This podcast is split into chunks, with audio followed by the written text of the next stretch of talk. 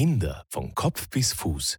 Der Podcast über Kinder- und Jugendheilkunde für Eltern und Interessierte.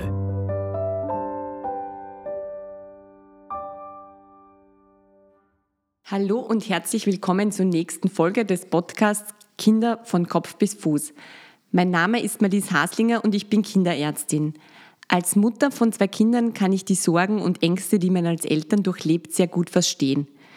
Beim Besuch beim Kinderarzt bleibt oft nicht ausreichend Zeit, um alle Details zu besprechen. Im Internet zu recherchieren führt meist zu noch mehr Verunsicherung. Dieser Podcast bietet eine gute Möglichkeit, um viele Fragestellungen im Bereich der Kinder- und Jugendheilkunde, der Kindergesundheit und des Elternseins in Ruhe zu Hause nachzuhören. Nun zur nächsten Folge.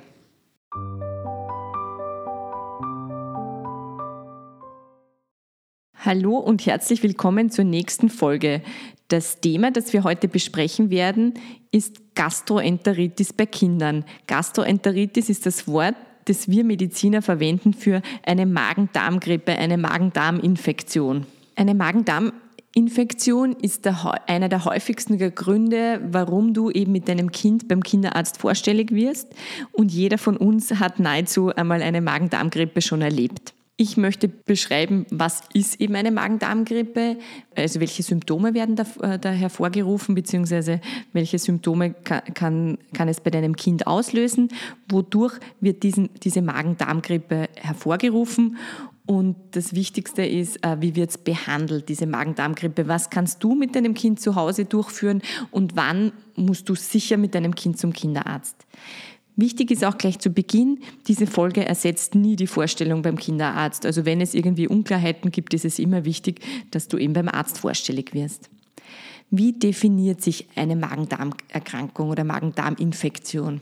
Es handelt sich um ein Erkrankungsbild, bei der es dazu kommt, dass sich die Stuhlkonsistenz äh, deutlich verringert und die Stuhlfrequenz zunimmt. Das ist unter anderem ein, ein Kriterium. Es kann zu Erbrechen kommen, es kann zu Fieber kommen und zu Bauchkrämpfen. Das Thema mit der Stuhlfrequenz ist ein sehr wesentliches, weil das betrifft dich natürlich immer wieder. Stellst du dir die Frage, ist das normal? Bei einer Stuhlkonsistenz und Frequenz geht es halt viel darum, was ist bei dem Kind normal?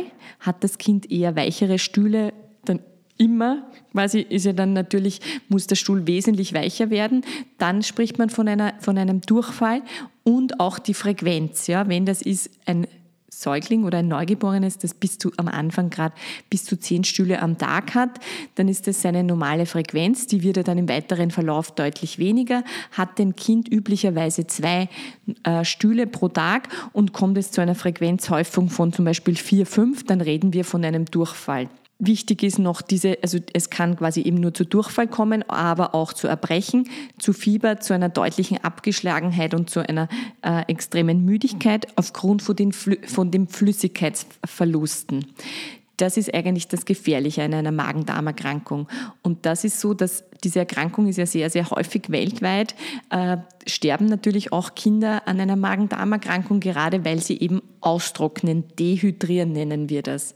In unseren Breiten, bei wirklich guten äh, Hygienemaßnahmen und einer guten medizinischen Versorgung, ist ja so, dass man rechtzeitig ins Spital kommt und auch da rechtzeitig der Flüssigkeitshaushalt ausgeglichen werden, werden kann. Allerdings ist es schon auch so, dass die Kinder auch sehr, sehr krank werden können von einer Magen-Darm-Erkrankung und auch recht schnell.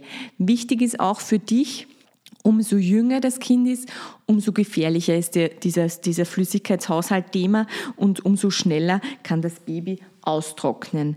Da haben wir dann quasi gleich einen Schwenk zur Vorfolge, wo, also zu der Folge, die wir schon einmal besprochen haben, das Thema der Rotavirenimpfung.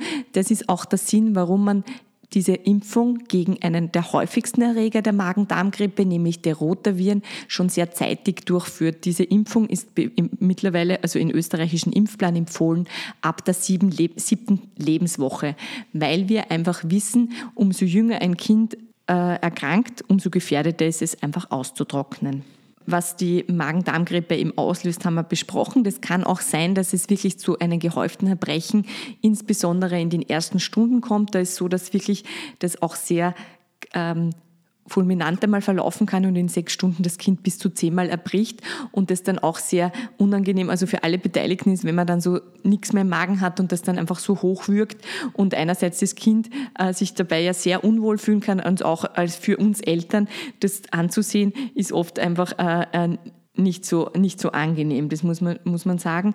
Im Rahmen von diesem Durchfall kann es natürlich auch zu starken Bauchschmerzen und auch mal Bauchkrämpfen kommen. Und eben jeder Virus der eben von banalsten Schnupfen bis eben zu einer Magen-Darm-Erkrankung führt, kann es zu Fieber kommen. Aber auch natürlich im Rahmen von einer bakteriellen Gastroenteritis. Das ist vielleicht auch schon eine gute Überleitung zum nächsten Punkt. Was, sind die, was ist der Grund für eine Magen-Darm-Infektion? Das häufigste in unseren Breiten sind Viren. Diese Viren ähm, führen dazu, dass sich die Schleimhaut im Magen-Darm-Trakt entzündet und in der weiteren Folge einfach mehr Flüssigkeit im Darm einfach ist, ja, und auch diese Inhaltsstoffe und den Darm, das Darmvolumen nicht aufnehmen kann, sondern einfach quasi ausgeschieden wird, weil der Stuhl immer flüssiger wird. Diese Viren, also da gibt es natürlich eine Unzahl an Viren. Die häufigsten, die wir einfach kennen, sind eben diese Rotaviren, die ja seit Einführung der Impfung seit mittlerweile vielen Jahren äh, wir deutlich zurückdrängen konnten und auch sehr wesentlich die Hospitalisierungsrate zurückdrängen konnten. Noroviren, die hat sicher auch schon mal jeder gehört. Das kommt auch oft zu Ausbrüchen. Da werden dann ganze Kindergartengruppen geschlossen wegen diesen Noroviren. Adenoviren und viele andere Viren können ähm, eine Magen-Darm-Erkrankung hervorrufen. Öfters auch im Zusammenhang mit Inf Symptomen der oberen Luft, des oberen Lufttracts, also sprich Schnupfen, vielleicht ein bisschen Halsschmerzen und Husten. Die unterschiedlichen Viren machen oft auch unterschiedliche ähm, Verläufe. Ich glaube, das im Detail zu besprechen wäre jetzt einfach, würde, würde jetzt einfach zu weit führen. Was ganz spannend ist, also wie ich im Spital war, äh, da gibt es eine Station, wo wir halt immer diese Magen-Darm-Grippe-Kinder quasi isoliert haben, weil es ist natürlich schon sehr wichtig, weil es ja sehr ansteckend ist und wir wissen, dass sehr, sehr wenige Viren ähm, zu einer Übertragung kommen, weil es kommt ja quasi durch Fäko-Oral, sprich durch diese Stuhlkeime, wenn man sich dann quasi auf kontaminierte Stellen greift, also auf die Türklünke oder wo auch immer, äh, eine quasi beschmutzte Oberfläche und man greift sich dann selber wieder zum Mund, steckt man sich damit an. Das hat eigentlich schon jeder von uns sicher erlebt. Das ist auch das, was uns, wenn wir äh, im Spital zu arbeiten beginnen, oft am Anfang gerade einmal ereilt, ja, ähm, was man natürlich da nur schauen kann auf strikte Händehygiene und Händedesinfektion. Und das ist auch wichtig im Haushalt, nicht, dass sich diese Erkrankung dann nicht auf alle ausbreitet. Und selbst das äh, passiert leider immer recht rasch. Aber auf der, das, das war das, was ich erzählen wollte, dass eben auf der Station die Schwestern eigentlich schon am Geruch des Stuhls erkannt haben, welche Viren und welche Viren, also ganz oft, um welche Viren es sich handelt. Weiters ist so, dass Bakterien ähm, eine Magen-Darm-Erkrankung hervorrufen können. Bekannt sind uns natürlich ähm, Salmonellen, Shigellen, Campylobacter, auch Escherichia coli. Es ist so, dass äh, einerseits natürlich verunreinigte Nahrungsmittel, so nennen wir dann ja auch in der Folge äh, Lebensmittelvergiftung, äh, zum Beispiel bei nicht durchgebratenen Fleisch, insbesondere von Händel oder auch von, von rohen Eiern, bei Meeresfrüchten und auch Flüssigkeiten, die einfach abgestanden sind. Ja, so ist es halt oft auch äh, an Buffets in Hotels, insbesondere auch im, äh, im Ausland öfters so, dass man sich dann mit Lebens, eine Lebensmittelvergiftung holt. Typisch ist auch für diese bakterielle Magen-Darm-Infektion ist, dass es oft auch mal blutige Stühle machen kann. Also das ist immer so ein, ein Indiz, dass äh, zum Beispiel auch das Vorliegen von Salmonellen vorliegen können es ist auch so, das ist vielleicht auch ganz spannend und, und ein bisschen ausgeholt, ja, dass auch Reptilien wie zum Beispiel ähm, Eidechsen oder auch Schildkröten äh, mit vielen so Bakterien, die quasi beim Menschen Magen-Darm-Grippen auslösen können, äh, infiziert sein können. Das ist, was man vielleicht einmal im Hinterkopf äh, haben sollte. Und das habe ich auch schon mehrfach erlebt, dass die Kinder sich einfach an so Echsen ähm, äh, angesteckt haben mit äh, Erregern, die eine Magen-Darm-Grippe auslösen.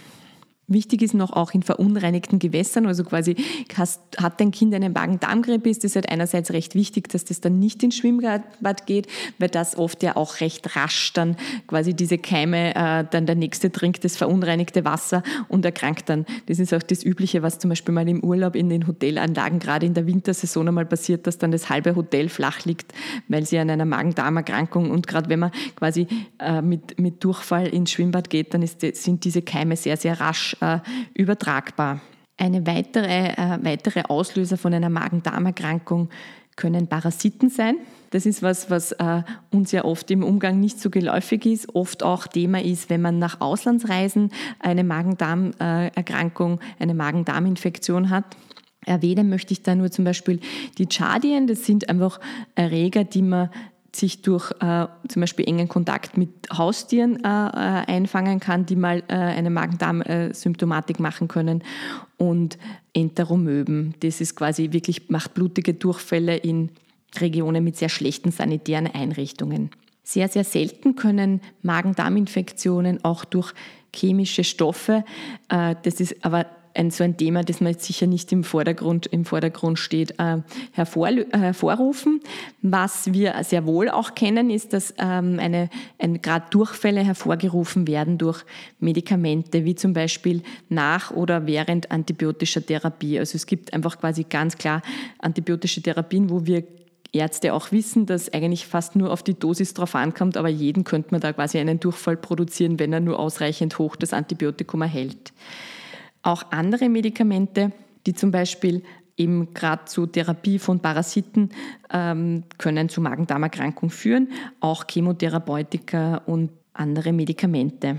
Was macht der Kinderarzt, beziehungsweise wann muss ich eben bei dieser Symptomatik zum Kinderarzt? Die Symptome, die eben gekennzeichnet sind von, von Erbrechen, Durchfall, sehr starken Bauchkrämpfen, Fieber, auch natürlich, wenn man immer bricht, Appetitlosigkeit, ja, kommt ja dann so dazu, dass das Kind sich äh, sehr, sehr, sehr schlapp fühlt, ja, und oft auch je nachdem, wie, wie ausgeprägt die Appetitlosigkeit ist, dass das eben das Essen verweigert, ja, es kommt dann wieder zum Brechen, wenn das Kind wieder schnell runtertrinkt. Also vor allem auch, ich sage immer in der Ordination, alles, was schnell reinkommt, kommt auch schnell wieder raus. Sprich, gibst du dem Kind, das natürlich durch dieses Erbrechen einen Durst erlebt, weil das ist einfach ganz klar der, die, die Reaktion vom Körper, wenn man immer bricht, ja, äh, dass man dem dann eine Trinkflasche in die Hand gibt, dann trinkt es das schnell rein und das kommt auch meistens sehr rasch wieder raus.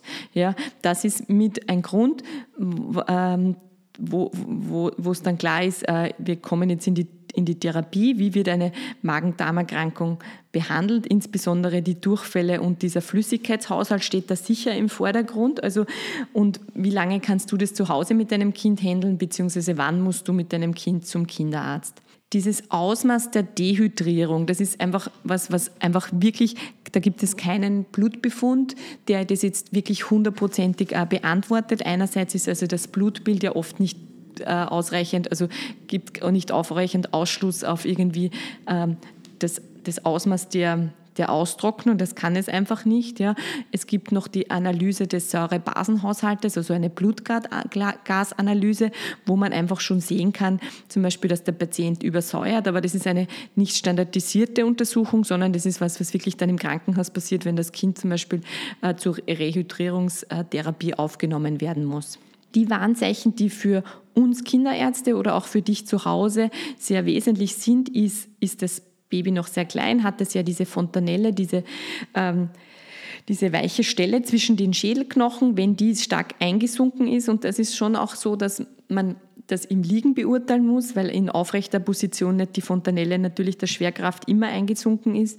Was sehr, sehr wesentlich ist, hat dein Kind Erbrechen und Durchfall, hat aber ausreichend Harn, ja, das sprich, es hat genug Flüssigkeit, um einfach ähm, den Kreislauf gut aufrechtzuerhalten, hat es auch äh, gute Harnmengen. Was wesentlich ist, kommt es zu, zum Weinen, ja, und das Kind weint ohne Tränen dann ist es auch ein Zeichen, dass einfach schon zu wenig Flüssigkeit im Körper deines Kindes ist. Weint es aber mit ordentlichen Tränen, die herunterkullern wie so Krokodilstränen, dann hat es ausreichend Flüssigkeit.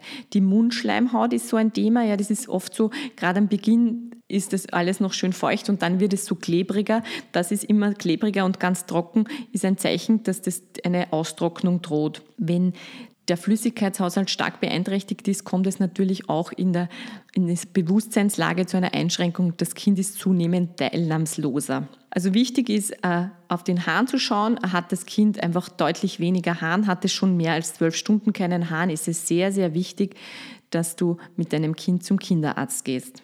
Überlappend mit der Diagnostik, eben habe ich schon erwähnt, dass eben diese Blutanalysen nicht ausreichend Ausschluss äh, darauf geben und auch im Normalfall, wenn das Kind einfach eine wir nennen es oft banale Magen-Darm-Erkrankung, ja, die sie einfach von selber wieder, wieder regelt, äh, ist nicht notwendig. Üblicherweise braucht man auch keine Stuhlanalysen. Natürlich könnte man wunderbar den Keim analysieren im Stuhl, aber es ist auch so, einerseits ist es nicht notwendig, weil ja wir vorwiegend die Symptome des des Flüssigkeits, drohenden Flüssigkeitsverlustes äh, behandeln und einfach nur schauen, dass dem Kind einfach zunehmend besser geht. Darum ist oft die Stuhlanalyse nicht notwendig. Was sicher wichtig ist, ja, ist der Durchfall länger als wirklich eine Woche bestehend, ist immer wichtig auch, dass man den Kinderarzt aufsucht. Ist der Durchfall nach einer nach einem Auslandsreise, insbesondere in einem Tropen, äh, tropischen Land, ist auch immer wichtig, dass man quasi beim Kinderarzt vorstellig wird, um auch rechtzeitig eine Stuhlanalyse äh, durchzuführen, weil es da oft auch andere äh, Erreger gibt, die man eben äh, bedenken muss. Und kommt es im Rahmen der Magen-Darm-Erkrankung zu blutigen Stühlen, ist es auch sehr wesentlich, dass du mit deinem Kind vorstellig wirst, weil auch da braucht man eine, eine, eine Stuhlanalyse wie, wie, wie ist eben jetzt diese Behandlung? Einerseits ist ja so, dass, wie, wie schon mehrfach erwähnt, der Flüssigkeitshaushalt äh, das Wichtigste ist und das Thema, das im Vordergrund steht, sprich, hat dein Kind Durchfall und es kann diesen Flüssigkeitsverlust äh, einfach ausreichend nachtrinken. Ja, und da ist so, dass einfach Wasser definitiv nicht ausreicht. Äh, als ich ein Kind war, war es immer so, dass man gesagt hat, Soletti und Cola. Ja, das ist schon so, dass man sagen muss, das Cola hat einfach definitiv zu viel Zucker. Ja, es gibt einerseits die Möglichkeit, eine Lösung, um diesen Flüssigkeitsverlust, der wirklich, wenn das mehr als drei, vier Stühle sind, ja, wenn das drei Stühle am Tag sind, die sehr ausladend sind, dann wirst du merken, dass dein Kind das sehr gut wegsteckt. Da ist dann wirklich so, dass einfach nur häusliche Pflege und einfach ausreichend Trinken im Vordergrund steht, übersteigt dieses Ausmaß eben, kommt dazu auch das Erbrechen und auch das Fieber. Es muss einem schon bewusst sein, dass im Rahmen von Fieber auch der Flüssigkeitsbedarf einfach wesentlich höher ist. Ja.